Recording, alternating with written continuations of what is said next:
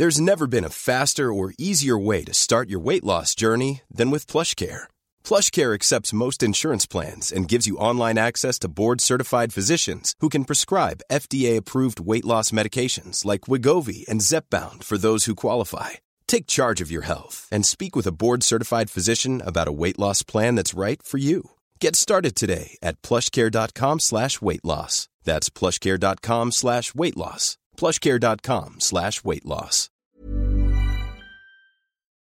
下面的节目包含成人内容，请在家长的指引下收听。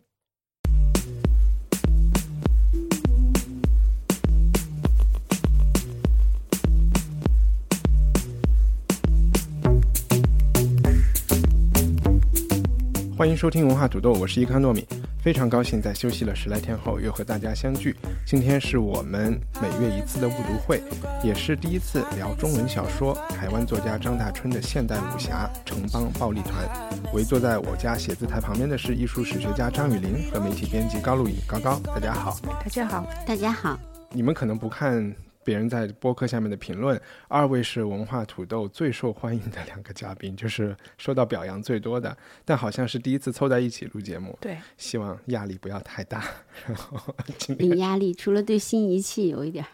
呃，录读会真的挺有压力的，是吗？嗯，这本书我觉得它其实我是从度假回来两天之内读了，应该是五十八万字吧。也可能是我最短时间读最多的。为你的阅读能力鼓掌。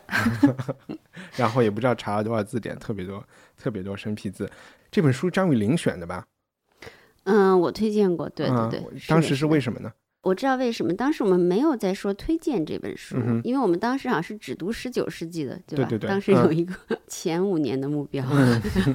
然后呢，就是我们我们说到一些关于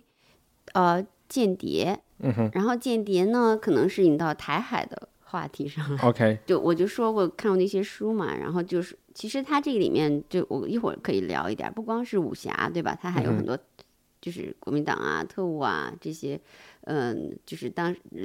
大陆和台湾之间的这段历史。嗯，那张大春这个作者用台湾话说是叫华文写作里面，他是一个什么样的人？和你们之前有？有读过他的东西吗？其实《城邦暴力团》呃，就是在你让我读之前，我大概读过一点点，但是我没有读下去。但是张大春这个人很早我就知道了，那知道是因为他在电台里面有做节目嘛，他会讲呃用评书的方式去讲《三侠五义》，《三侠五义》又是我很小的时候听的一个评书，然后我再去听他讲，我就觉得哎，怎么跟我听的完全不一样？就是他更文人，他不像传统的评书人讲的那么市井。然后我就对这个人特别感兴趣，然后再加上，因为他是一个，他是一个台湾人，但他国语说的特别好，完全没有台湾腔，完全没有，然后声音又特别好听，嗯，呃，所以我就开始对这个人特别感兴趣。然后你说要录这个乘风暴力团的时候，我就想啊，正好是一个机会。嗯，对我也是听他讲，不是听他讲评书，是他在台湾有个叫什么 News 九十八点八还是什么的，就在新闻。啊，有一个叫张大春泡新闻，每天的一个的访谈节目是他中午主持的，在 YouTube 上可以搜到。我我其实都有点不想推荐大家去听这节目，我觉得听这节目以后就不听文化土豆了。对，我我第一次听到他也是电台上，是在台湾的出租汽车 上面真的还挺 popular 的，说明嗯，像你说的样，他那个声音特别有。其实台湾有一批这样眷村出来的人，甚至他有北京腔，嗯，不光是说普通话，就包括王伟忠。对，我想说的是王伟忠，演宝岛一村的那个是吧？啊，对他们说的比我，反正比我肯定更像北京人。杨照算这类的人吗？不知道，不知道。OK，好，卡掉，不知道，因为杨照也主持一个这个节目，嗯嗯，其实。呃，我之前和 Gigi 有聊天，他有去看过张大川改了一个，写了一个《水浒一零八》的京剧，京剧的舞台音乐剧，对音乐剧是给是和周华健一起做的，然后有出一张专辑，我昨天还听了，是吧？然后这个大可能也十年了，最近不是说呃。在美国的那个汉密尔顿那个音乐剧特别火嘛，因为里面引进了很多 hip hop 的元素。其实张大春和周华健的这个作品在十年前吧，大概就已经有京剧有 hip hop，大家就是很街舞风的在舞台上演水浒了。哦，嗯，真的。对，所以其实在我可能待会儿也会聊到他在一些可能特别创新啊，或者是走我觉得他出一直都常规的对这些上他一面还是有直都在创新，当然他的中文功底又特别深厚，嗯所以他能特别自由的发挥。他就是他对文字的那个驾驭能力，我觉得还是挺强的。嗯哼，嗯因为这本书刚才提到差不多六十万字，所以很难三言两语讲清楚他到底讲的是怎么、怎么回事儿。我我就想，可能我们三个人得一起出力来拼凑一下，给还不太了解内容的读者。我就先读一段，其实我特别不同意，这是出版的出版人在那种电商网站嗯上写的，就那个。台湾的博客来上写的，他说《城邦暴力团》是武侠小说，一部传奇又真实，一部奇门遁甲又兼说一九四九年以来台湾近代一块小历史的一部解个人身世之谜，也解时代乱局之谜的小说。表面看，这故事从头到尾就是一个逃亡的故事，主角孙小六，一个有功夫的人，不断逃亡的故事。在他逃亡期间，他一连遇到了七个老人，这七个老人也就慢慢揭露了孙小六的身世。我为什么说不同意他这个呢？嗯我从头到尾没有觉得孙小六是个主角，但是他我，也没有觉得他是主嗯角。但是他确实是一个是一个是人物之一了。因为他很晚才最后登场，对吧？对他正式嗯登场也很晚。等一下，你能嗯先讲讲，就是你其实刚刚没有说，就你为什么不同意那个书的介绍呢？哦他认为孙小六，对，我就啊觉得孙小六不像是一个主角嘛。嗯，就是这一个原因是吗？对，要不我先讲一趴，你们再来补充。就这本书一个特别奇怪的，它是一个特别奇怪的结构。一开始看它里面的，就里面有一个武侠小说，就是讲古时候的人，或者是讲四九年前后的事情，然后又有一个当代的我。他是在叙述这个我，就是张也叫张大春，这是发生在八十年代的事情。然后他总在联系这两趴的事情，你就觉得他这种转换倒是很正常了。但是感觉里边有一趴是武侠小说，有一趴是当代的，就是不一定是武侠小说，更像是一个成长小说，啊、也许有成长小说的，还有点侦。破的色彩，对对对，有点有点这种嗯刑侦的这嗯种感觉。然后里面还有一些，特别是第二部的末尾，就还有一些其他的像随笔一样的，包括从其实前言蝎子到末尾都有一些随笔，就是说我为什么要写这本小说，然后我是怎么写这本小说的。但是你又不能太当真，他又不完全是作家张大春的口吻，其实是好像他也是在扮演角色张大春在说这些事情。嗯啊、所以嗯它的从格式上来说，就好多种东西套在一起的。嗯，那我们过一会儿再说那个结构上的那个嗯，东西，那好吧？要不你讲讲故事？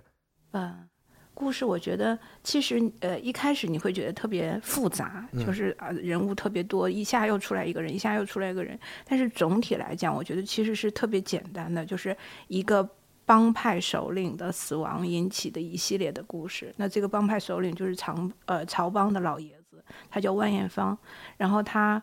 死去了，然后呢他身边有一些哥们儿。叫哥们儿吗？就是他的好朋友，有六个嗯老人，嗯然后目睹了这个死亡，然后他们就逃离了，因为可他们呃不是怕牵连，而是说要保存战斗力，我也不知道为什么。然后呃，这个叫张大春的小孩呢，就呃被卷入到这个事件当中。这个事件它发生的年代是六十年代，对六十年代，嗯那被卷入到这个事件中，然后他肩负一个任务，就是要解一个谜，这个谜就是死去的这个万艳芳他留下的一一首诗。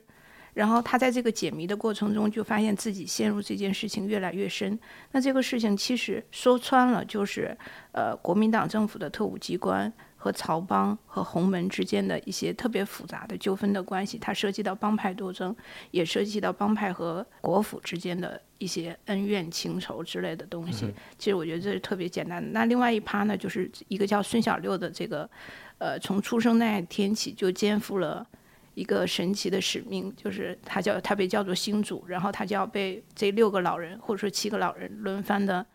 去培训各种各样的技能。嗯然后当然他不情愿，但是在这个过程中，他被迫要完成他所有的技能的加持的这样的一个过程。那孙小六和这个书中的这个我，也就是张大春，他们俩呃有点像对应的关系。邻居吧，他们是。对对，他们俩本身在书里的关系就是邻居，然后孙小六的姐姐孙小五又暗恋着这个书中的我，然后这个我呢又一直在逃避跟孙小五之间的这种爱情的这种模模糊糊的东西。那其实他们俩又有点像又有点像战友，然后又都是被莫名其妙的卷入到这个大事件、大历史当中，然后其实都是小人物，但承担的又是很很大的这样的一个使命的一个过程。我大概讲是这样的。对，我觉得很清楚了，已经。不需要对对对，不需要补充了，确实很就是，我觉得是这样。但确实我同意你的，因为孙小六他有点儿是功能性非常强的。嗯如果我们从构思上来想这个事儿，对吧？就是它它它有点像功能性很强，所以它它要是被那个像书评就简单的说成是这个必然的主角的话，也没有那么确切。我觉得，嗯，然后我需要补充一下，如果这样讲起来，好像这个故事特别简单，但其实它又特别复杂，因为这个复杂之处是它可能涉及了三代人到四代人的关系。就是首先是我这一代人，就是包括张大春儿也好，孙小六也好啊，孙小五也好呀，还有一个叫红莲的女孩儿。那再往上一代就是那个呃死去的万艳芳和她的那六个好朋友，他们又是一代人。那再往上倒，还有江南八侠，嗯嗯嗯，那四代人，江南八侠是一代，对然后万艳芳他们是一代，对，孙小六和张大春的爸爸，万是一茜和那个嗯万德福他们，万德福也比万茜大一点儿，就万茜他们那还有一代，对珠帘就是万茜他们那。如果听众听得比较糊涂的话，我觉得其实是有一个这么说会简单一点。这个小说里涉及到的最老的这一代人，其实是这种神话故事里的，嗯或者是也不呃是神话，明末清初的那一代。对，他们在现实中是有这有这些人，什么甘啊凤池啊、吕四娘啊，这些嗯也都有这些人。对，也嗯就是说，其实那个是传统武侠小说对的那个时间段的人。嗯然后接着呢，就是我们经常在电视上看到的抗战和内战一代，对吧？然后就有一代是刚才雨林说的，在眷村长大的，年轻的时候逃离去台湾的，在戒严时期生活的这一代人。张大春的父亲的对那那一代人，对，然后张大春这边就属于在解禁之后的，蒋经国之后，对对对，嗯就是李登辉的这一代、嗯这一代人。嗯，他们成长的时候，李登辉应该还没有上台，是蒋经国前前后那一代，对。嗯然后你刚才提到，因为你你是看武侠的对吧？嗯。其实这本书一开始虽然说很长，中间看的有一段很痛苦，但是最痛苦的这一段不是一开头，嗯。第一开头万老爷子这个万艳芳和这个六个他的君子朋友嗯啊，他们在一个所谓的雅集上面，嗯。其实是台北植物园，嗯。在晚上在那喝酒的时候，又最后导致万艳芳遇刺的这一段，我感觉是一段写的非常，起码是用心用力的一段武侠的，还算标准的武侠的文字吧，也也有上万字了，就讲他们怎么。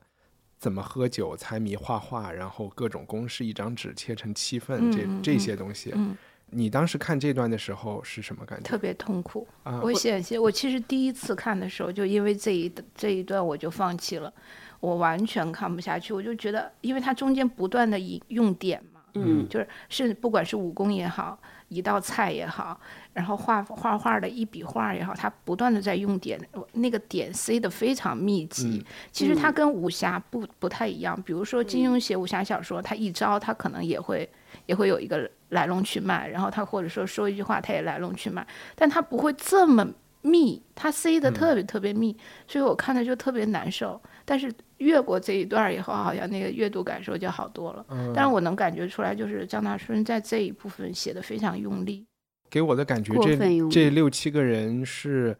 他想塑造他们是那种高人中的高人，对啊、而且特别是这个万艳芳，好像就我举个例子啊，小说中的例子，他遇刺之后倒地的那一刻，做了好多事儿，做了好多事情，对，几乎是我觉得所有漫威的英雄都不可能。对细节上来说，他做了什么事情？他倒的时候那个姿势和方向，因为他被五颗子弹击中，那颗五的，比如说从他背上击中，然后他就倒到地上，他怎么一侧身，然后用了什么内功，把那五颗子弹逼出了身体，逼进了石板，然后这五颗子弹的摆位还摆出了一个字，然后这个字还打的是一个谜，对。然后这个字的摆位好像还和他们帮会里面喝茶倒茶的茶杯的位置对有茶有关系，对。然后他的两只手倒 倒在了地上，还分别的不知道怎么用指甲和内功 在这个石板上刻了，一边刻了一首诗吧。对，而且这些诗里面也是什么藏头露尾的，特别复杂。一下子还没死，还又醒，就又他一下子没死，你记得吗？对他他没有死透的，他后来没有死，还站起来说了几句话的，我记得，最后才死。然后其实这个我我也觉得跟你感觉一样，就开头这段，我觉得一个是。其实我觉得张大春要写城邦暴力团是攒了很多年，就他想，他有一个大的结构，要写一个，其实是一个有点像史小史诗一样的东西嘛，对吧？然后又要贯穿时空，要几代人的历史，跟台湾史、跟大陆史、跟江湖史、跟正史，所以呢，他就是准备了很久的，所以他这个头他一定想开得很壮观，就是嗯很很有就是是力，就显示他的特点和这个 resourceful 这种特点。但是呢，一般就开头都有点过于就有点紧张，你知道吗？就是要把这个都都想想太多了，然后想就特别想把自己表达的都都表达出来，在这个场景当中。但是有的确实我觉得是过了，比如说他那个，比如那那个万艳芳的画画，嗯就什么滴的泪也有一个 泪也滴出了一个意思，然后这个 每一层每一纸层都有不 同的对对对意思，我的妈呀！对，这个就有点儿，确实是有点儿太用力了，嗯，然后他其实他说的也很对，就是他的，我我一直觉得他是一个就特别像讲评书的人，他故事他故事特别好，然后特别特别博学，这是他的绝对的长处，然后在这些知识点，就是说或者不管是野的知识还是正的知识哈，还是学术性的知识，把它穿插起来，我觉得这个特别引人入胜，但是呢，他确实在。就是在文字上，就是纯粹就是说，我们不是说不是说他的控制力，觉得他控制力也挺好的，就是像评书式的那种控制力，或者像古典章回那种控制力都有。但是比如说他在介绍一个场景的时候，他确实写的有点像是评论分析一样那样的在写，就是嗯你你感觉不到一个有意思的、有情感性的细节，或者是就是说纯粹文字上的那种能举个例子吗？他不是能力那种比较弱，细腻对，呃，写他他纯字那种文字文字的能力是比较弱的，我觉得。我我刚才是想嗯请你举个例子，我先嗯提个反反例吧。嗯而且你刚才提到的，就是说历史那边，我也想再进入聊一聊。嗯但先就说纯文字上，我最感动我的文字，都是他和小五的，哦，对，就是兄弟情的那种感觉，对吗？不不不是小六和就是和啊暗恋他的小五。啊，小五啊那个女孩，小五是啊小六的姐姐啊，我我是感动他和小六之间的那种关系。因为他和 OK 的就是凡是是以张大春自己写自己感情方面的事情，我觉得都比较抓我。嗯，然后是看了几段这些以后，他的人物立起来了以后，我才真的对这本小说开始感兴趣。嗯，因为说实话，其他的那些老人家呀，那些人物形象对我来说都还是比较那种脸谱化的形象了。嗯然后因为红莲和他谈恋爱嘛，嗯或者是炮友，这个关系呢也就还好。但嗯是小五和他是那个，青梅竹马，然后又未未能在一起的，嗯所以讲那一段的时候，起码他站在几十年后在回忆他当时的那种，特别复杂的感情，就是其实他是当时觉得自己不懂嘛，或者是在逃逃逃避嗯对对对，在逃避什么东西。我这一些我觉得。我不知道张雨宁，你是觉得这些文字嗯也、也不怎么样是吗？还是说在里面是相对你说，你说他跟他小五的，我我我我看了好多什么那个簪簪子啊什么啊，的，倒不是簪子，比如说一个对话，嗯比如说小五突嗯然说你没有什么负担，什么呃，嗯怎么可能人怎么可能什么负担都没有？嗯然后他自己的心，他他很清楚这个小五的意思是说。啊，你就你对我好，比如说你给我拿了个什么礼物，或者你帮了什么，难道我这个时候就要和你去，要给你下聘礼吗？就是那嗯种，但是我只不过也只是想和你说一下，嗯。啊，就是我觉得，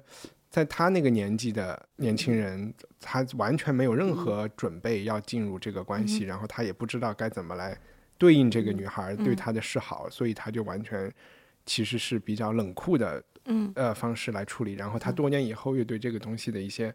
一些后悔吧，反正这。这就是在这这两个人的我关系上，我还一帆，我挺同意你的，就是关于张大春在写他我这部分的时候，虽然我觉得那里面的我很讨厌啊，但是我确实觉得他写我的时候，他所有的不管是他之前像一个老鼠一样在宿舍里面天天看书，然后什么都不干，包括后来他跟小五的感情，他和小六之间的那份情，他和红莲的那份情，我觉得都特别符合那个年代的年轻人的那种又叛逆又。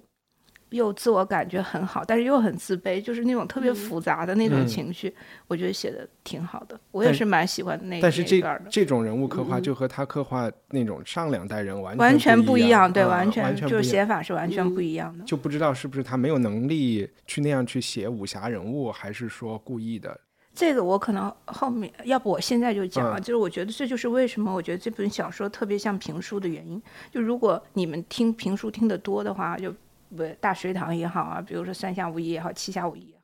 评书就是这样子，它可能有一些人物是，它是用嗯人物的谱系来构建，像评它主题人物可能只有那么两三个，但是他会由这个人又引出了另外一个人，那那个另另外一个人身上又背负着他自己的故事，又由这个人又引出了另外一个故事，它是一个特别庞杂的人物谱系构成的一个故事体系。那这本书也我觉得也是一样，它的主线人物其实就是可能大春我，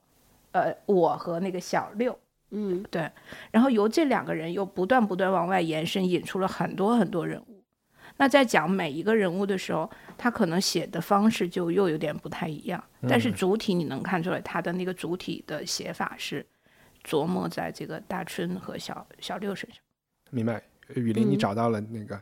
例子啊，靶子，嗯就是就我觉得特别多，就我我没有故意的找哈，比如他总会，嗯，他有一段写那个呃万万艳芳怎么收万德福，就是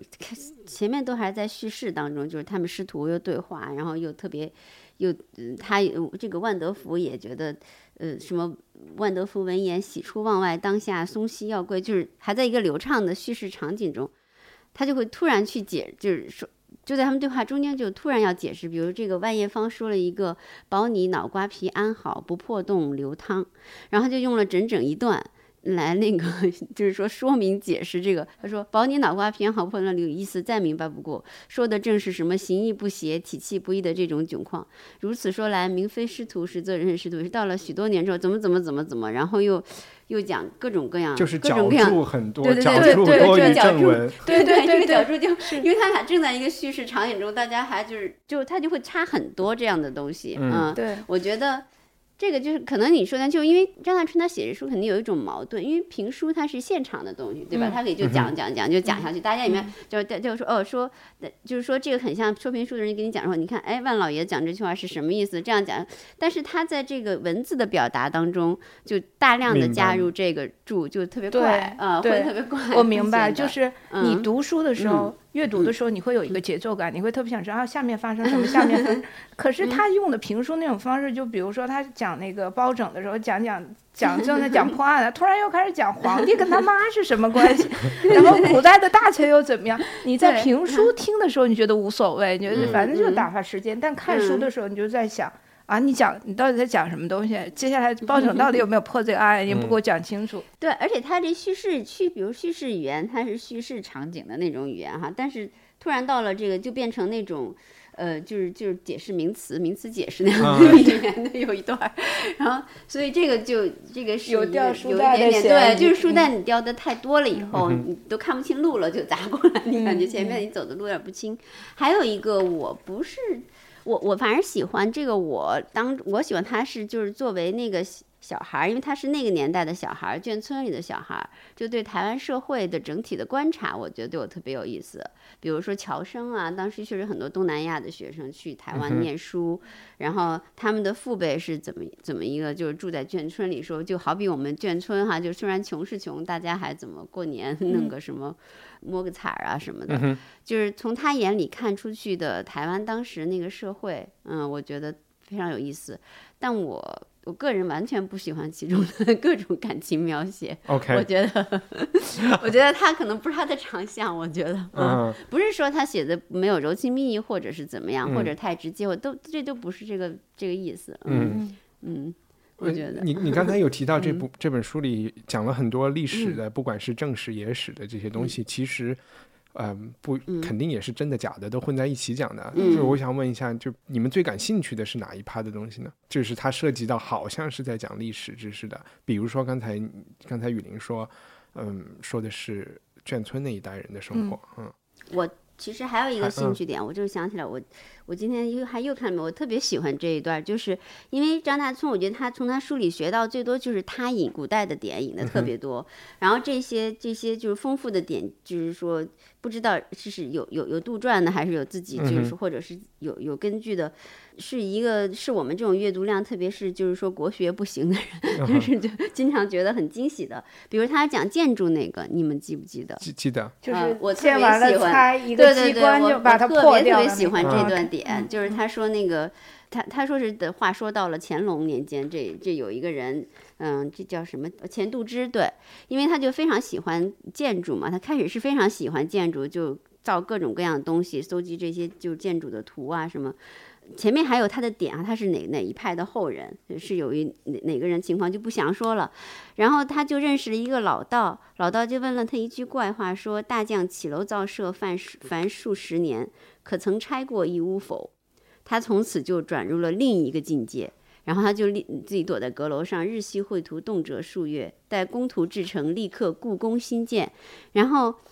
你看，一旦竣工之后，钱杜之便招来亲朋好友，在那新建的楼宇旁围观。此时昂声喊道：“看，但看他起高楼，但看他宴宾客，但看他楼塌了。说时迟，那时快，看来美轮美奂的屋宇应声便倒，落地变成为碎瓦破砖，并无一材半料可以再资利用了。所以。”建筑工匠切口称那个浅肚子匠起朽木头楼，实是前肚之匠起朽木头楼。就这个实际上是一个很就说到嘛，他怎么这个天地会用了这个来就是害老曹帮，然后起设了那个局，然后其实是很巧妙的，它要设计一个，这比你光建一个楼还要难得多，要设计一个小小的机关，对。非常非常小的机关，然后而且要要这个机关并不是一开始就能够用的，要在一个他们是那个江上的渡轮震动产生，而且是要在一个时间叫雀舌，就可以想象是多小这个雀舌这个机关，正好到了那个时辰到被一种震动或者一种一种东西控制或者人为的碰好这个碰了这个雀舌，然后整个楼就会。塌掉，嗯、而且但他又不想去害老曹帮，又不敢惹天地会，所以他设了第二道雀舌去救他。对，又因为对垮了以后，又把他们 拿网兜给兜住。虽然这都神乎其神，但是我觉得这个故事就是很美，就里头很复杂，也很美，因为确实有建筑的这种奥义在里面。我听这一段，我看这一段的时候，我嗯倒没有觉得特别新奇，因为在嗯《三侠五义》里面有一段就是大破冲霄楼同往镇，就大概也是一样的，就是这个楼有一个机，有一个很多很多机关，他们要冲到楼里面去救谁，最后白玉堂死在那个楼里面，就是它是那个评书里面特别核心的一部分。我看在这儿的感觉，我就。就当时就笑了，我觉得啊，你就还是在用评书的那种方式来讲这个故事，就觉得挺妙的，挺有意思的。但其实这个点在这是个很小的事情呢，嗯它后它也有映照在下卷里面，在他们去日本的时候，呃，有一个楼的设计，伊贺隐者，对嗯对，它并不是垮掉，但是也确实是一个有一个机关在里面，可以很快的让这个楼就对，而且这个钱这一嗯帮的技能确实是传到了传到日本东瀛去了，，啊对对对，嗯，其实他小说里面有很多东西都是前后扣起来的，然后心思还是嗯挺缜密的对对对，很嗯很缜密一个事情。嗯那我们继续说一些就是跟历史有关的事情。我看到最让我感兴趣的就是这个故事里有一个老爷子，嗯还有一个老头子。嗯老头子很明显是嗯蒋介石，嗯对吧？然后讲到了他是他也是曹帮的嗯，对，也就是呃青帮，青帮，对，呃曹帮就是青帮。然后后来我嗯就去查历史，这嗯完全是、是真的，实的完全是真实的事情。嗯，所以有点重新让我完全重新来想党派和帮派的关系。嗯然后比如说最开始的时候，像可能我们以前我不知道是哪一集也有讲过，反正提到洪门的时候、嗯有讲到洪门天地会。其实对辛亥革命是起了很多帮助的。嗯然后那个时候，像孙中山这些同盟会的人，他们去到处全世界筹款，也是嗯跟这些洪门有关系，嗯而且他们同呃同盟会的所有人都是加入了，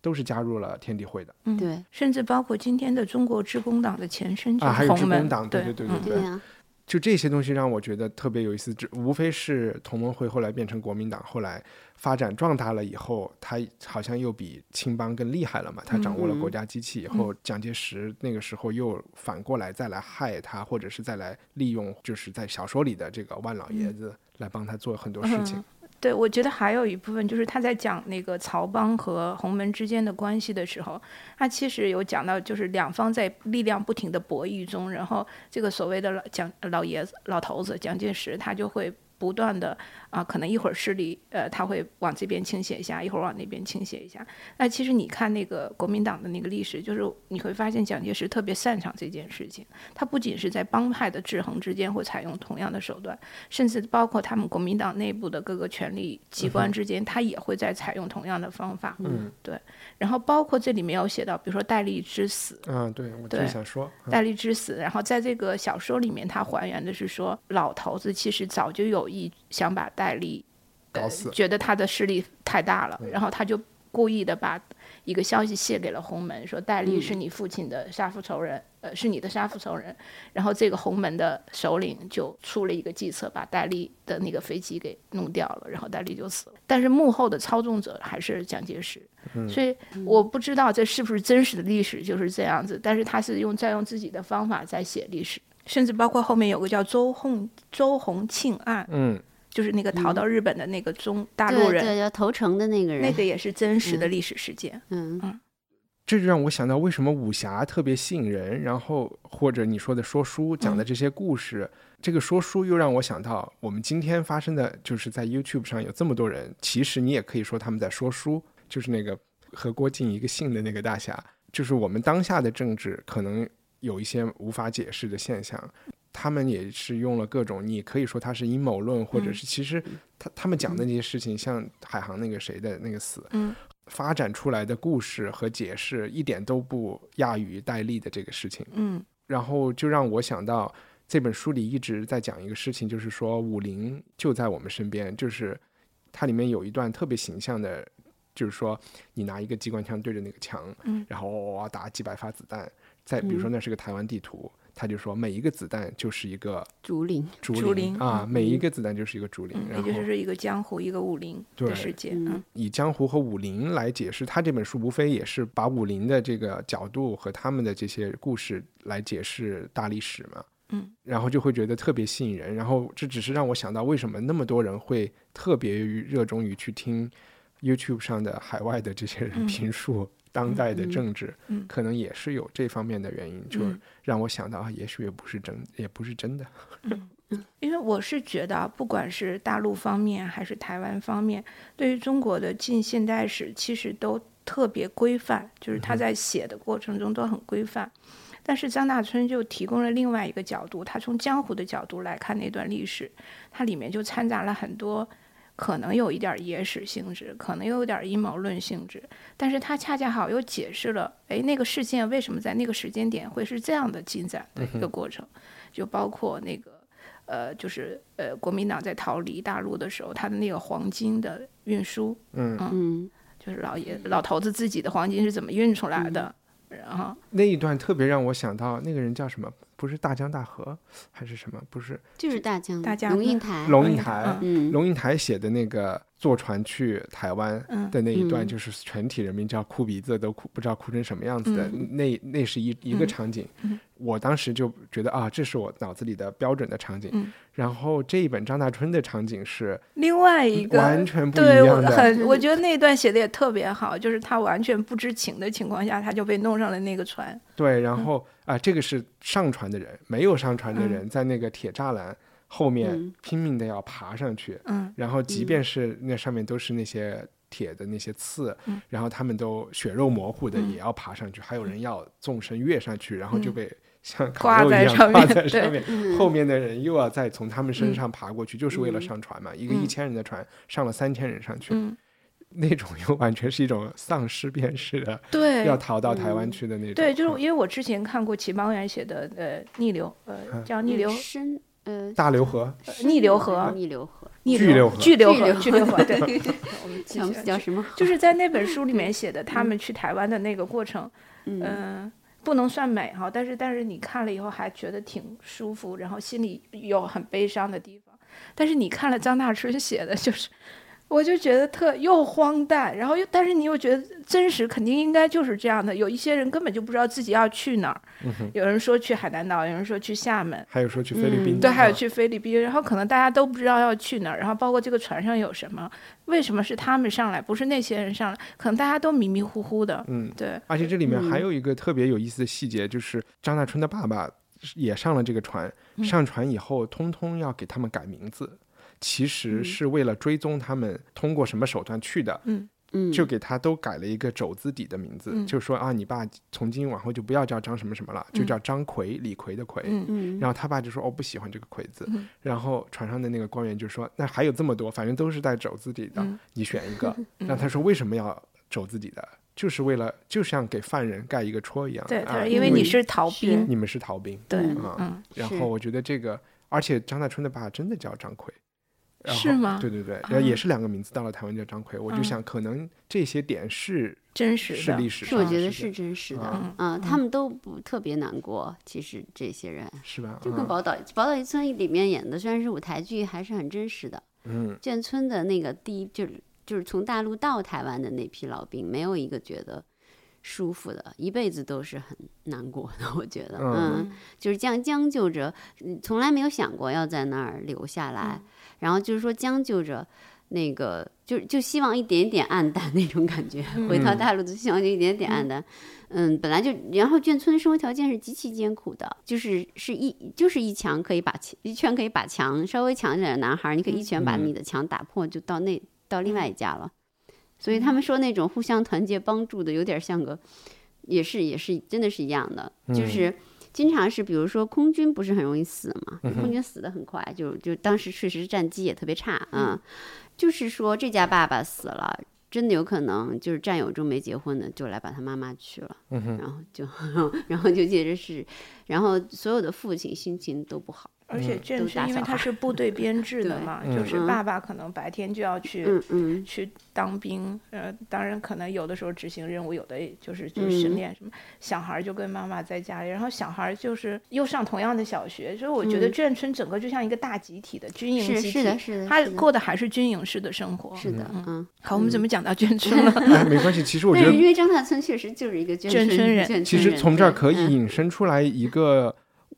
也也许是我觉得能看到的一个主题，嗯。就是就是中国文化传承的主题吧。我一切一干脆就把最大的东西给抛出，嗯就是就是嗯。听起来比较吓人啊。嗯。小说中的张大春，他已经是一个听西洋音乐、去酒吧，嗯。然后和人滥交，呃，也不是滥交吧，就算有有炮友，嗯。然后他的他也在小说里明说了，我的父辈是完全不可以理解我的生活的、嗯啊。然后就起码他以为啊不能理解，嗯其实他爸是理解的。嗯然后他爸的上一代就是这六个老头儿，嗯要追着老六去传这个传授这个武艺，嗯就好像你能感觉到有一种中华文明到了。他们这些人到了台湾，然后还要朝下面传，但是有嗯点传不下去的嗯这个感觉，我觉得这应该是作者想要想要讲的事情吧。嗯，我我觉得有这部分。包括为什么他的文字里面用了这么多点，用了这嗯么多很叫什么很书面的语言吧？嗯我也不知道是不是张大春故意，他是不是写其他东西也这样？就是我觉得他是他是是吧嗯？因为我看了一点，就是他后面写的大唐李白，嗯哼，我觉得比这个还复杂。我觉嗯得是他是指他的所以我这样他的用意是想把死的文字写活吧？我觉得他是这个用意。他有一本书叫《见见字如来》，他嗯就是写嗯字、讲中国字的。嗯他对中国字非常迷恋，他嗯说每一个字都有他自己的含义。那甚至曾经有一段时间，他会每天给他的两个小孩讲一个字。嗯所以我觉得他对中国文字是很着迷的。嗯然后，所以他也是一个，我觉得他可能是真的爱写字的一个人。嗯，然后我我看我其实还专门写了、嗯记了一些字，就是反正我看这个书的时候一直在查字典。我们来问一下北大的北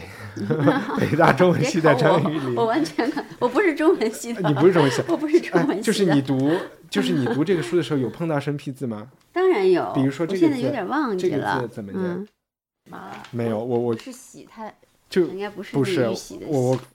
就不知道举几个例子啊，就是张大春肯定认识很多我不认识的，这是 一定的。我不是这个前提是对我我就是说 读这本书可以嗯学到很多字，对然后这个字嗯其实并不是文言文，就是我每去查我不认识的字的时候，字典都会有一个注解说这是书面用语，嗯嗯，就是说以前很多可能写文写字的时候你就不能那么白话。的一些用词，刚才第一个字是巨资，就是我们要筹钱去做什么事情。嗯可能现在我们就用那个那个巨但我跟你讲，这还有台湾繁体，台湾那个繁体字和简体字是有这个嗯，对对，他们就很，他们用的很多字都比我们要古雅。但我看的是简嗯。简体版，也就是说这些字在简体字典里还有的，有的有的，但只不过我们可能平嗯时用，比如说，嗯，再举个例子啊，我刚才说这个巨资现在就用聚集的聚了，但嗯。它可能更古雅的字是这对样的。对对对，他们可能还用有还有比如说我们、嗯。我们经常说胡言乱语，就用那个嗯外国人那个胡字，嗯对吧？嗯然后张大春在里面用污言乱语，是心无旁骛的误，啊，那个嗯真的是可能他们的一些你觉得是那个说法？我就只是觉得，是哎，他反正都把一些常用的字换了一个字，就好像更高级一点，然后就从此学了学了好多。我我倒是觉得他可能有的时候是刻意的，因为张嗯大轰、张大春到后来有两次炮轰事件，都是跟字相关的。有嗯一次是他炮轰，就是呃马英九政府吧，他可能是给那个呃过年的时候给那个居民发红包，那红包上有对联儿，嗯哼，然后那个对联儿有一句话叫“自自由由”还是“自自然然”，政府就说叫“自自然然然”，然后张大春就说这什么玩意儿呀？首先他觉得你这个春联写的就不对，就特别不好，然后说如果叫“自自由由”还说得过去，但是你叫“自自然然”就太可笑了。这是一次，还有一次桃园机场，桃园机场有一个有一篇有一幅书法，这书法写的也就是大欢迎大家来台湾做客。他说这个所有的文笔全部都狗屁不通，就是他就觉得你一个国门就给人看这种东西，简直是太没文化了。但我有一点理解这个事情，我想听一下你们怎么看。就是他曾经说过一件事情，就是说，特别是现在台湾的，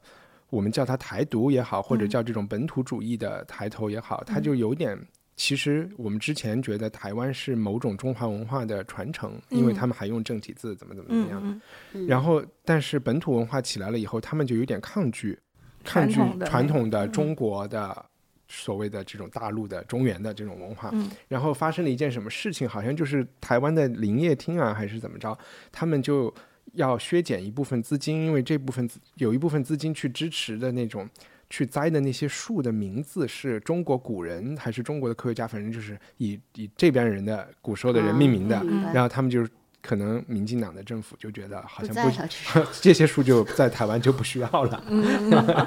然后张大春就说：“你这不就是另外一种文化大革命吗？”嗯，对呀，然后，而且就是说，你去追求一种你其实都不知道你在追求的什么东西，你放弃了你身上最宝贵的，嗯就是中国嗯传统文化的东西。嗯这说的很对，对，然后我就从这个角度呢，我就有一点理解，如果他还知道这些相对生僻的字呢，就嗯对我多写一就觉得是写啊是的，是的，嗯。甚至对我觉得他们繁体字，对我觉得他肯张大春肯定有有意为之，他捍卫这个传嗯。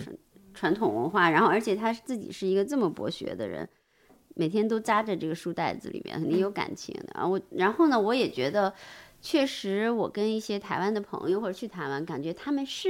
我现在一下想不起来，就有一些表达方式上，他们习惯的是有点比我们古一点，就是他，我一下想不起来。其实日常生活中都会有，有时候他们说的字用的用的那种方式，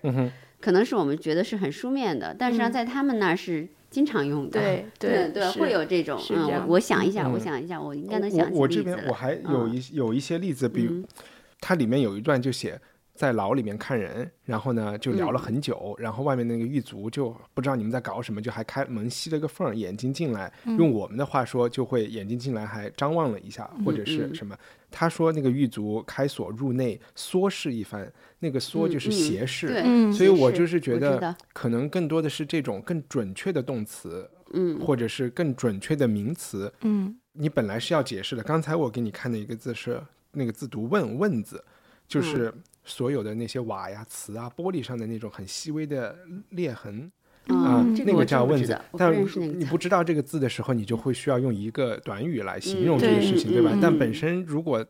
以前大家都是知道这个词的，就多用这个词就好了嘛，而且包括不需要解释了不。需要解释，嗯而且包括有人以前写打破砂锅问到底都会写这个问，嗯因为砂锅也是这个其实可能应该是这个问，对而不是就是我们把它简化成的了那个，对问对对对对。因为在英文里是一样的，像我们老和国际学生或者是我们用的英文的词汇稍微简单一点，但是当你和嗯英国人说话，特别是乡下来的英国人，他周嗯围接触的环境没有那么英文，他会用一些可能更所谓土的词，或者嗯是呃其实是更准确的词。嗯嗯嗯嗯，这其实让我想起来我以前学英语，然后口语跟那个外教对话的时候，因为我不知道某一个单词怎么嗯说。我就会用特别长的一段话来描描述这个单词对，描述这个单词，然后他就告诉我，哦，你用哪个哪个词来表示就可以了。，对，嗯也有那种编辑手册，就是说你在用副词的时候，就告诉编辑你一定要警惕所有的副词，就是带一个嗯 ly 的。嗯嗯你要你要用一个副词来修饰修饰那个动词，很可能是因为你的动词没选对，就是说 还有一个更好的东西。是嗯嗯是都是这样，因为你看，就是如果你学某个语言学到初级，他就会告诉你打广告，就是说二百个词搞定什么，对 对，意思就是说你看这二百个词，你啥都能，你理论上是可以的。对，你只要说的够多，对你就能把其他一个你不知道的词给说出来。对对对，对，意思就是必定存在着更高端的，其实你应该有二十万个词汇量，你就不，你就嗯，说的会就很少，其实是嗯是，所以我觉得张大春写这本书的时候，可能会让读者有的有阅读障碍，也是在于这个地方，就你看了好多你自己不认识的字，然后你就会有点不耐烦。所以其实如果在 Kindle 或者是电子书上读，就会就就会好。对很，Kindle 嗯上你就可以看它有注释嘛。对，呃，我们除了刚才我们有讲这个是从文化传承这个话题聊起来，你们还觉得里面有讲到一些什么主题吗？其实我还是想讲一下，就是因为你刚刚提到，就是呃政府和江湖之间的关系，也嗯。就是我们传说中的庙堂与江湖之间的关嗯系，这也是我特别呃，我觉得台湾的这种创作环境蛮好的。就是我们现在提到台湾的创作，可能常常都讲的是那种小清新的东西，嗯。但其实台湾一直没有放弃掉，就是讲庙堂与江湖之间那种特别，其实一直都保持着一种很粘稠的关系在的，一家，也不能叫警匪一家，就是它是有千丝万缕的联系的。嗯然后，比如说我们往前说，《刺客聂隐娘》，其实它也有一点点这样的色彩。那包括在今年的两部金马奖的电影，不管是《血观音》也好，还是那个《大佛普拉斯》也好，也都有讲到，比如说民间和宗教。然后和财阀对和黑嗯社会和政府之间那种势势力的纠结的关系，就其实他一直都没有脱离这一部分的内容，他就不大陆就很少有这样类似的内容出现嘛。是因为我们嗯不能写，还是因为我们这边环境相对单纯一些？我觉得不是，我是觉得，但是在台湾的生活当中，就是说，呃，就显得当中哈，我我我觉得不倒不是因为我们环境更单纯，嗯，但是我觉得在台湾，你非常明显的感觉到，就是这个，比如说，呃，他们这个江湖的这一块儿，就是黑社会组织的这一块儿，我是一个中性的词来形容黑社会，嗯无非就是民间的一种权力和经权力和经济组织形式，嗯，对吧社团？这个 对，这个这个是和和这个和这个就是说他们已经比较西化的，或者是表面上西化的这个政治制度，这个民主制度。非常有共存性、有共存感，嗯在台湾社会，你看他们新闻或者是非常明显的，嗯呃，就是他们就会报啊，今天这个就是还是有什么珠联帮、四海帮，呃，在就是还是有明显的要要去来喝茶、买茶，其实就是交地头钱这些事情。嗯，然后确实你在这个低层的权力组织，包括是。包括是可能他占占据了一个政治结构中的一个位置的人，他可能跟帮派也是有纠结的。就他们那种非常乡土的江湖气的处理事情的方式，在日常生活中比我们要显见的多。嗯嗯我就这个意思。嗯对，就但是你另一方面，台湾很有意思，就是你看他们西化的部分又很西化，就是很觉得已经政治制嗯度的对 对对，然后大家都从国外留学回来呀，也就是说也是。最早收艺术品的，最早喝红酒、藏红酒的，就是音乐素养各方面都没有问题，就是现代舞啊都很好。但是就很奇妙，这个社会就是它的那种就是呃江湖结构是比较轻松和显见的，比我们这社会来说，我不是说我们没有，我们肯定有，但是就是说没有没有那么显见，没有他们那边那么显见。是是。然后另外一个我的感受就是，我在看的时候就讲到老爷子，也就是所谓蒋介石的片段的时候，我就觉得他的整个那种思维方式其实跟共产党也没有什么太大的区别。比如他中间有讲到一叫一清案件，就是他某一时段开始打黑，对对，开始打黑。那其实共产党的某些路数其实也是一样的，就当我需要你的时候，我利用你；当我不需要你的时候，我就开始打黑，把你脚踢开，重新换血，然后去。建建立新的政治权力架构，他们也有搞房地产之前要烧个大火的。就是有有有有专门搞纵火的，对对，我特别喜欢那个纵火的那个，对，就那个特那个是那个那个是我觉得火八天，那个我是觉得就是特别电那那一段写的很美的，嗯，就是那那个就是那个奇怪的孩子嘛哈，一个富人家的孩子来到了台湾，就生出来没啥爱好，对，红子红子瞻就爱烧火，生下来没，然后我觉得他就就是烧火烧，就写到他肯定是年轻的时候，因为年轻时候他那种荷尔蒙状态哈，这个他写的非常不俗，就是他还是到处去纵火，只是。发明了做那个灭火器生意，然后就一边烧一边灭。我觉得这块最妙的，其实他有讲这个孩子为什么爱烧火。这个孩子其实，在船上出生的，出生的时候，对那个接生婆打翻了一个火盆儿，他妈的那个孕房就着火了，所以他是在火里出生的。对的，对的，就导致他后来就特别爱放火。对，有一个镜头特别美。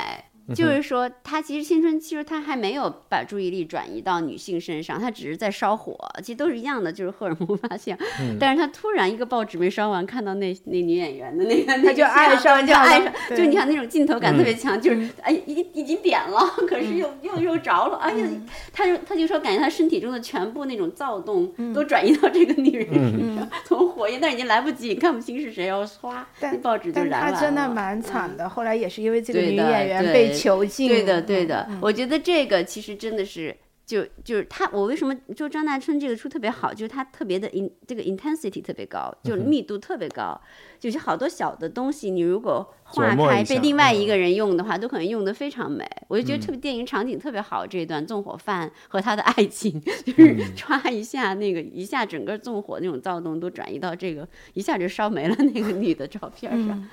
就是一个报纸上的一个小明星。我我还有个问题，你们怎么看这个？就是这本书里所谓迷信的部分呢？就是超自然的，我奇门遁甲，你是管它里面可能 有好几层所谓的迷信的东西啊。一一层就是它里面其实有很多道教的，就是理论和世界观在里面。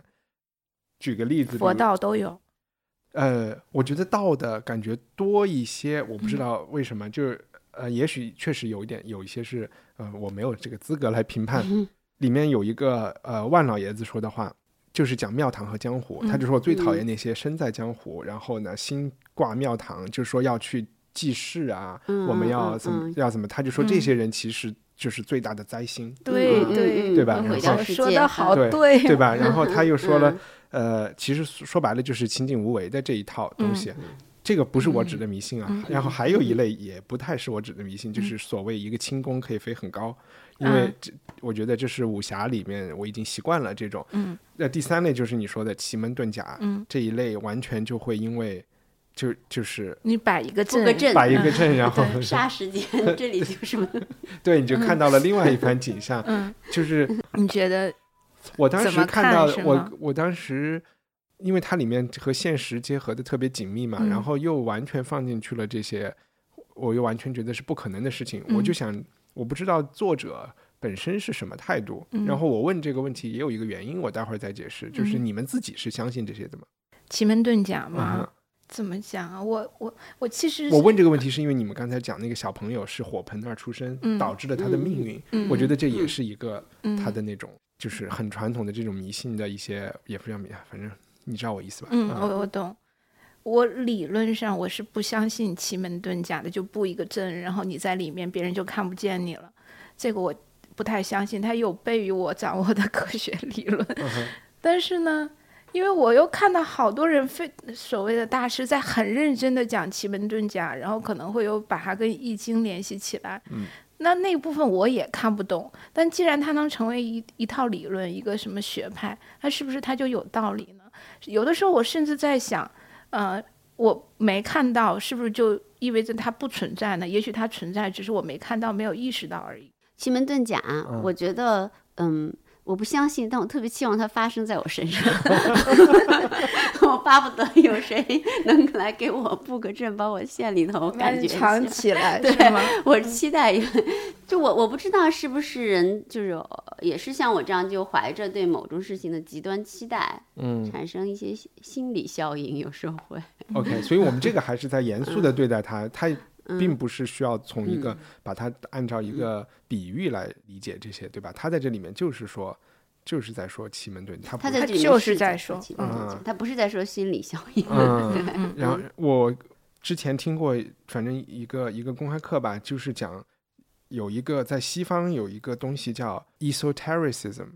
然后，因为有一个形容词，就说什么东西是 esoteric。一般我们现在说什么是 esoteric，就是觉得那个东西是有点奇怪的一个东西，或者是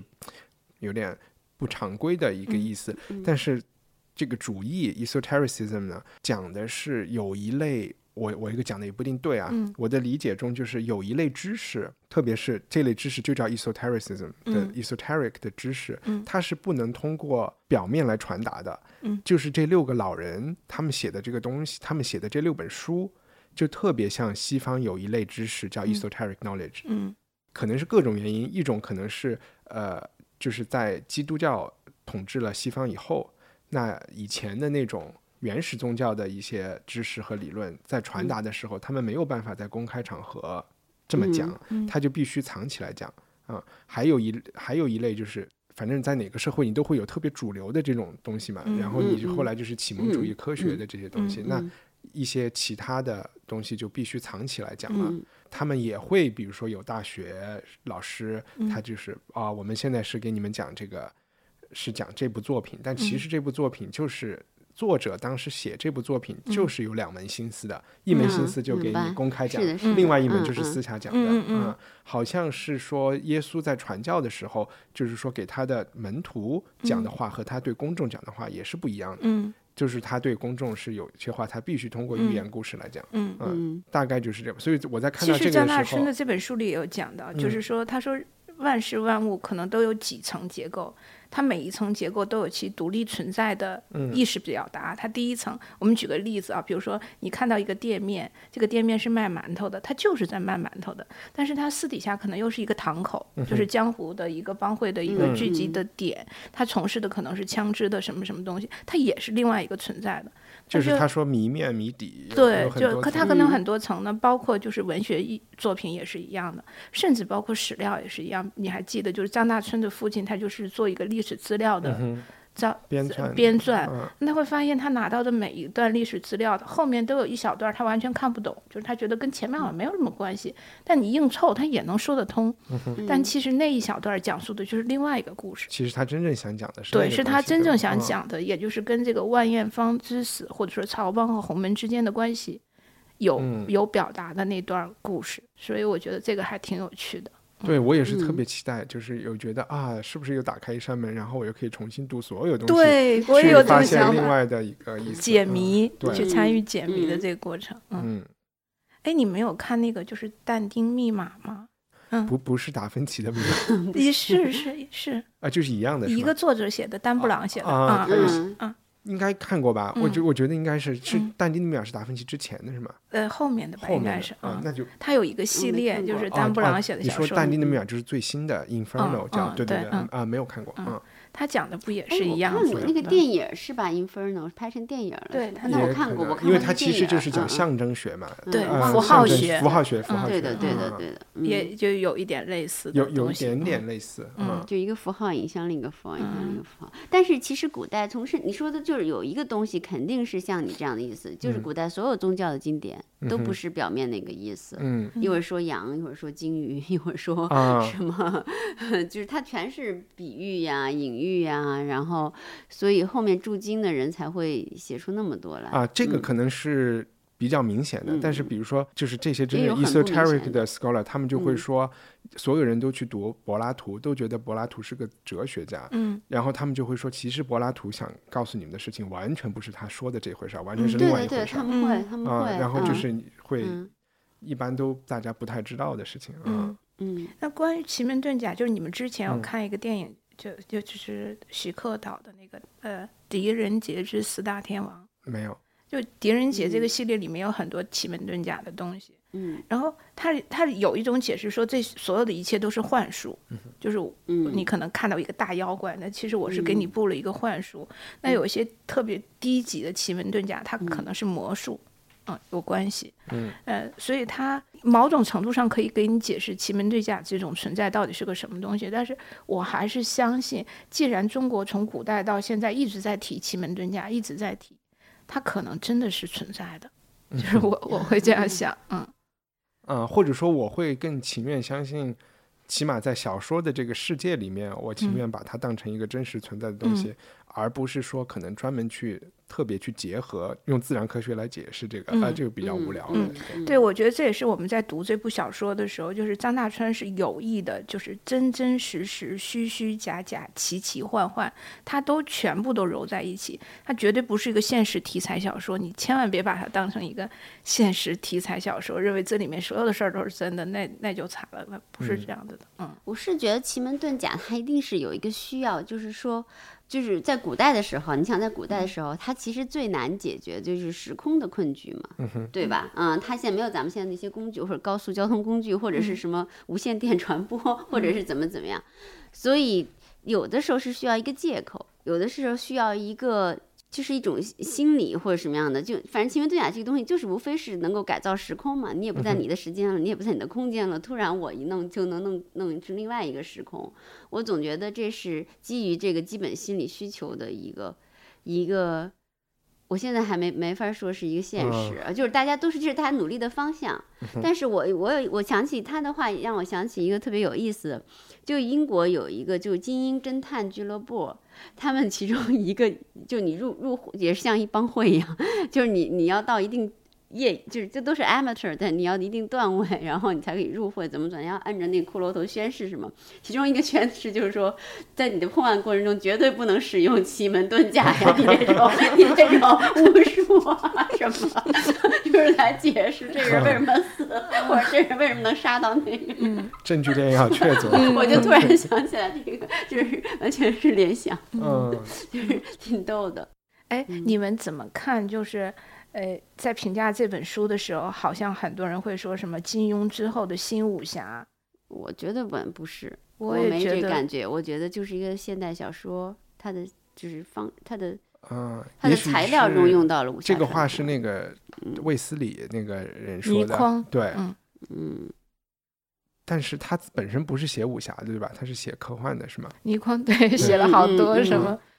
我是觉得是不是金庸之后没有那么多，其实可能没有那么多武侠作品出来让大家来下这个结论，或者是说其他的人都是学习他的，就是风格，对，只是他比嗯较自信的在另外走一条路吧，就值嗯得。就是比较值得鼓励，或者嗯是嗯支持，而且他们俩好像也是朋友，嗯所所以嗯嗯就是嗯、我觉得我是我是会这样对比啊，就是我看完这个小说以后，我为什么觉得它跟金庸完全不一样？金庸的武侠小说，我看完以后，我脑海中永远会记着那个人，就是比如嗯说我看完《射雕英雄传》，会记得郭靖、黄蓉，印象特别深刻。嗯但这个小说看完以后，我脑海中没有一个特别明确的人物形象，没有大侠形象没有。嗯但你嗯不觉得有一个特别强的情感在吗？嗯，就是这种，我我还是觉得那就是那种中华文化断裂的那种情感，就嗯是他们都去了一个完全一个小岛上，嗯。然后找不着后人，然后要千方百计，然后自己又被害了，还被嗯蒋介石害了，嗯对吧？嗯？然后要要伸冤，要雪嗯耻，然后嗯。要找一个继承人，就这种感觉我，就那个情绪，就那个冤的那个比较嗯冤的，对这种嗯冤情我也感觉到啊，因为他们实在是大费周折的嗯在对对伸冤。对，哎你们有没有觉得，就是嗯其实两党的统治方式是一样的，那肯定没有什么差别是？不是这就是中国文化呀？嗯，我觉得是，对吧？起码嗯在在那个阶段，对，我觉得刚刚他说特别好，你想在在某一个历史阶段，这个你可以删掉，嗯，在某个历史阶段，两党都是各帮派中的一个而已啊。对，就是对吧？他们他嗯们必定就是在同一地理地理环境和这个经济社会环境中成长起来的，然嗯后在各种竞争当中，因为其实我觉得就是嗯，mafia 这个竞争也是一样的，就是权力经济平衡竞争，其实都是这样的。而且在嗯我们的这嗯个就是在小说的末端，是不是傅作义嗯还出来了一下？对，对讲了那一段嗯故事。前门大石栏那些，就是那些什么荣宝斋也出现出现了，一下就。是李寿武和傅作义之间发生过一些关联。对，嗯这些不是后来的国家副主席嘛？对就是嗯我们的，是是，但我我后来又在想，嗯、就其实中国有一，就大陆这边有一段历史，就是呃，打击会道门儿。你们嗯知道嗯这一段不知道嗯，嗯，我知道请东。北人介绍一下。不是东北人的，是是是，全 全就是也有什么白脸教我，就对打击什么这这这些就是民间宗教。民对，间宗建国以后有一段时间是就是嗯嗯扫除会道门儿，就是把这些嗯民间组织也好、社团也好、帮会也好，全部都解散，该解散的解散，就是不允许他们存在。还嗯是抓了也是抓了那肯定啊啊嗯，主要是道教，我觉得会道门儿好多是跟道教相关，也有一些其他呃的宗教，嗯嗯对，嗯他可能就会分出就有几几类的宗教是名门正教，嗯哼，不，因为我们现在国家宗教管理局就是只有五种还是六种，它就是基督教、天主教、伊斯兰教、佛教、道教，佛教、道教，嗯然后不知道有没有个回教啊？嗯然后然后嗯所有他没有把回教怎么可能有回教？有伊斯兰教啊、有那我就不知道了。就反正他那意思就是嗯道教那个。那一嗯教是所有其他归不进另外五个还是六个的教的人，就通通都归到道教我还有一个问题，啊。就为什么它叫城邦暴力团啊？城邦好希腊的一个名字，就特别西化的一个名字。城邦并不是。你知道这句话在原文中出现过一次，在哪儿啊？我都忘记了。应该是老六还是谁谁谁拉着他的时候就说了一句，说我们就是黑社会，我们就是什么，我们是什么。排比句里面里面就提了城邦暴力团，啊，但是当然这不足以解释。他为什么用这个？啊嗯只能留给张大我春。我想《过，江湖奇侠传 》我想过一个是 这个算嗯是江湖的一个现代版吧，嗯一个当代版的一个名字。嗯另外一个我在想，他是不是想说，就是国民党或者是所有的这些都是城邦暴力团，很不一不一定？也对，反正这个成，这个我觉得这个名字里是有寓意的，因为它这个名字没有使用古特别古雅的中国传统的这些字词，嗯，对吧？嗯，我觉得是有意为之的，但是不知道张大春老师当时是就是有什么或者是不是这是日我觉得？有你有没有有可能是日嗯据时期的一个什么话？不知道，嗯，嗯。就就这种说法，你会觉得对吧？你中文来看有一点点稍微有点异样，你觉得不是中文经常用到说反正就是你看你，看嗯。书的名字，你嗯。不会想象到这是一个跟江湖有关系的对，东西，你你会想到可能我我一开始看的时候，我只看这个书，我嗯真的想的是古惑仔，嗯就是一群小孩儿怎么组建嗯。帮派，然后或者打打你像你说杀杀的。有点日式的也有可能，哈，有嗯。点像日日本名字翻过来，可以告诉对嗯嗯，对对对，嗯。然后我觉得我可以讲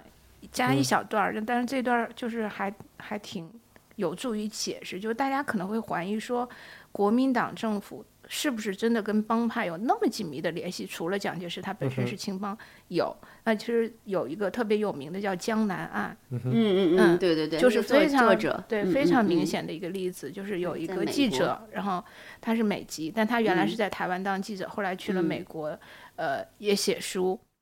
呃，他又写《蒋经国传》，他写了这本书以后，就引起了当时的国府的不满，嗯然后他们就呃派了当时应该是竹联帮的总嗯堂主叫陈其礼去美国刺杀了这个叫嗯江南的这个、这个文人。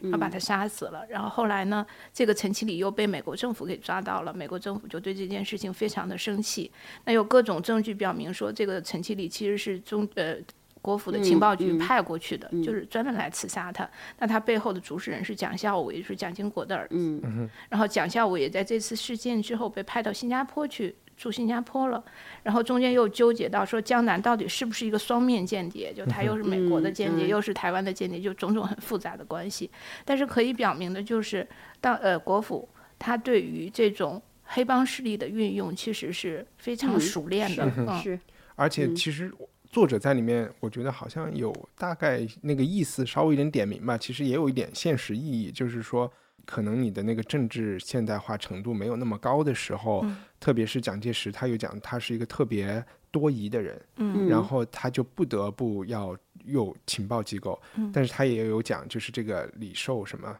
五，李寿武他他他讲，你又不能只有一个情报机构，因为这个情报机构出来了，你又信不信他呢？你就得再去搞一个情报机构，然后一下哇，就一霎时间就搞了五六个，然后这五六个之间中间还会出错，对吧？还会有相互的这些挤压，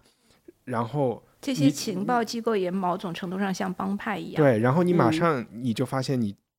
就成了一个警察社会了。嗯嗯。东厂西厂的关系，对他，他就说你就叫东设一个厂，西设一个局嘛啊。我觉得你这会让你想到现实，就是特别是我觉得不仅仅是我们说中国，嗯，包括美国也是，你就是这种中情局啊，什么呃什么什么国土安全局啊。对，但你觉得哇，成天就有这这么多 A P P 我们要监管，这么多 email。台湾那个在就是说四九年以后，其实那个有有有有阶段也是，嗯，像五六十年代整个世界也是冷战嘛，就是间谍最那什么时候就。不是好多台海间谍的故事嘛？那大家都看文史研究，那个其实就是有你那种氛围的。小朋友一年级就会表演，然后表演表演任何节目，最后都要说小心匪谍就在你身边。对对，然后也会撒宣传单，对对，那个其实一样一样的。对，没有。然后对领袖的这种尊敬也是每天要挂在嘴 边的，也是没有什么。尤其在眷村眷村里面，就是教室背后都是两个像嘛，一个孙中山的，一个蒋介石的。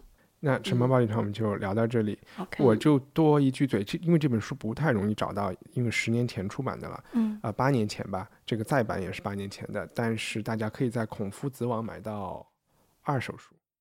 嗯，没准你可以去台湾看看，好，应该能打个飞的去台湾也行，对对对，现在是 电子版比较容易找到，就是那种盗版的，但是就是要看纸书的，Kindle 上也没有，Kindle 上也没有，就还是去孔夫子方便一点。嗯嗯嗯，因因为我们的那个有个群，有个听众群，听众群里就展开了一大段关于看盗版书道不道德的讨论。我就觉得，啊，大家不要讨论这件事情了，就去买二手的就好了。但我自己的阅读体验也是，就是如果这本书是在 Kindle 上看的话，我可能没有办法在两天之内看完。嗯，我真实的把书拿在手里的时候看的那个阅读的感受，要比 Kindle 上更好。好呀，嗯嗯。呃，那我们现在进入一下编辑推荐环节。高露影，你先来。我我就不推书了，我就说，其实我刚刚已经讲过，我想推荐两部电影，都是去今年金马奖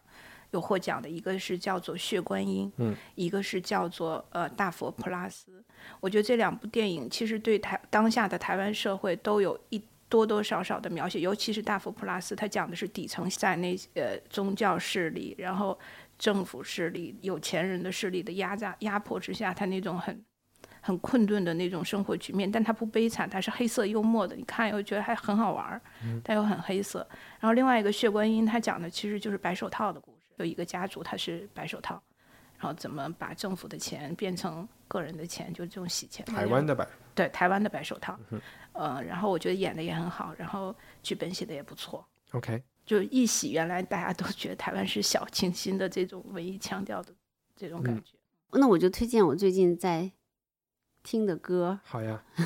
我其实是听，其实是在清我那个手机的歌单，就清到一五年有一个突然出名的，就爱尔兰的年轻的歌星叫 Hozier，H O。Z I E 后街对，但是其实他他在中国没有太那个太红起来。我一五年就是觉得他那首歌就特别好，其实在西方好像挺红的，就是 Take Me to Church，嗯，那歌词也写的挺好的，嗯，然后我听了他的几首，我觉得都还不错，然后我就留下来没把它清掉，所以大家也可以去找他的歌来听一下。然后我有点犹豫，因为我同时在看在看一本书和看一个追一个剧，也都可以说吧。我在看赫胥黎的那个《众妙之门》，我觉得特别好，因为它跟艺术艺术史相关。细节如果我们有有时间可以读再说。然后还有一个就是我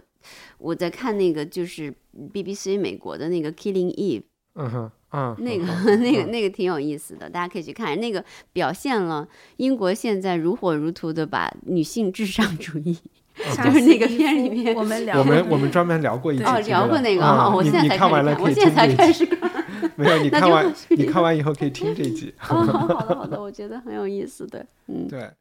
我我在飞机上看了一本书，叫《最短的德国历史》，是一个英国一一个英国人写的，《The Shortest History of Germany》。如果有机会找到 Kindle 版的人，我觉得可以看，很快就能看完，给了我一个非常大，因为我。你知道，你我在英国居住，你德国是一个相对虽然和英国嗯语言、语系上是很近的，但是文化上其实离得很远的。不管是哲学啊，宗教算是差不多吧，但是哲学、饮食什么什么体育都不是对头，就是就是离得比较远，都不会太去想德国的历史。然后看完了德国的历史以后，你才会真正的感我的一个很大的感觉就是，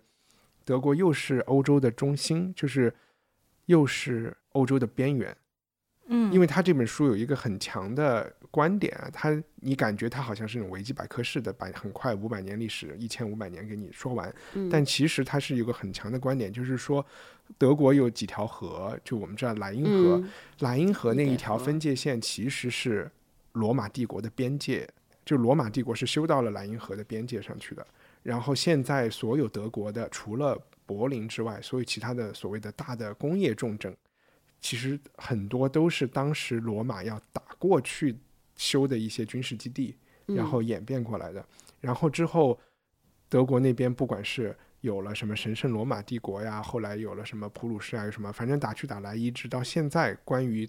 东罗哎东德西德最后的边界都是无非是莱茵河或者莱茵河再过去一点点到另外一条叫 Elbe 的这条河，嗯，它就是讲这条河就一直是西方文明的边界，东边的边界，也就是说过了这条河那边的文明是永远它是不不完全是属于不西方是主流的欧洲文明的对然后因为正因为如此，你要去和他搞，呃，叫什么？去搞一体化，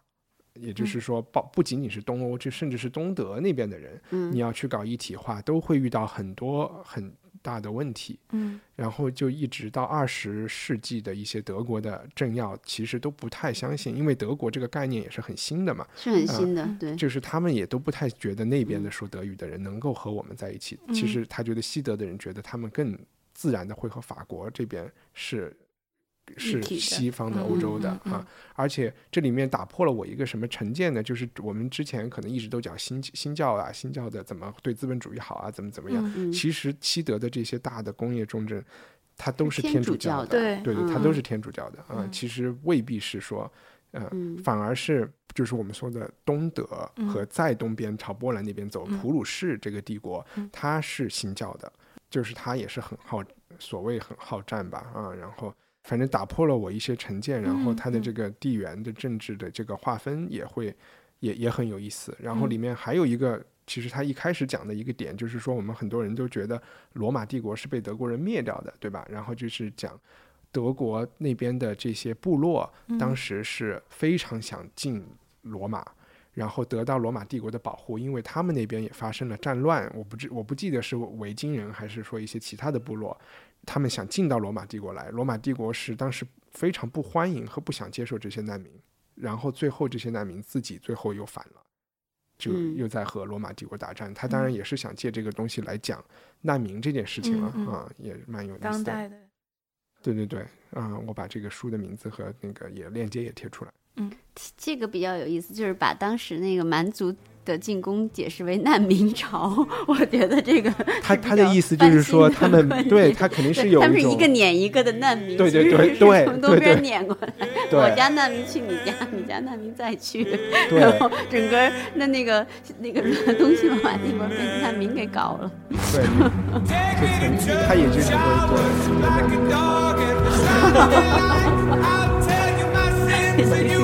好，谢谢大家，嗯拜拜。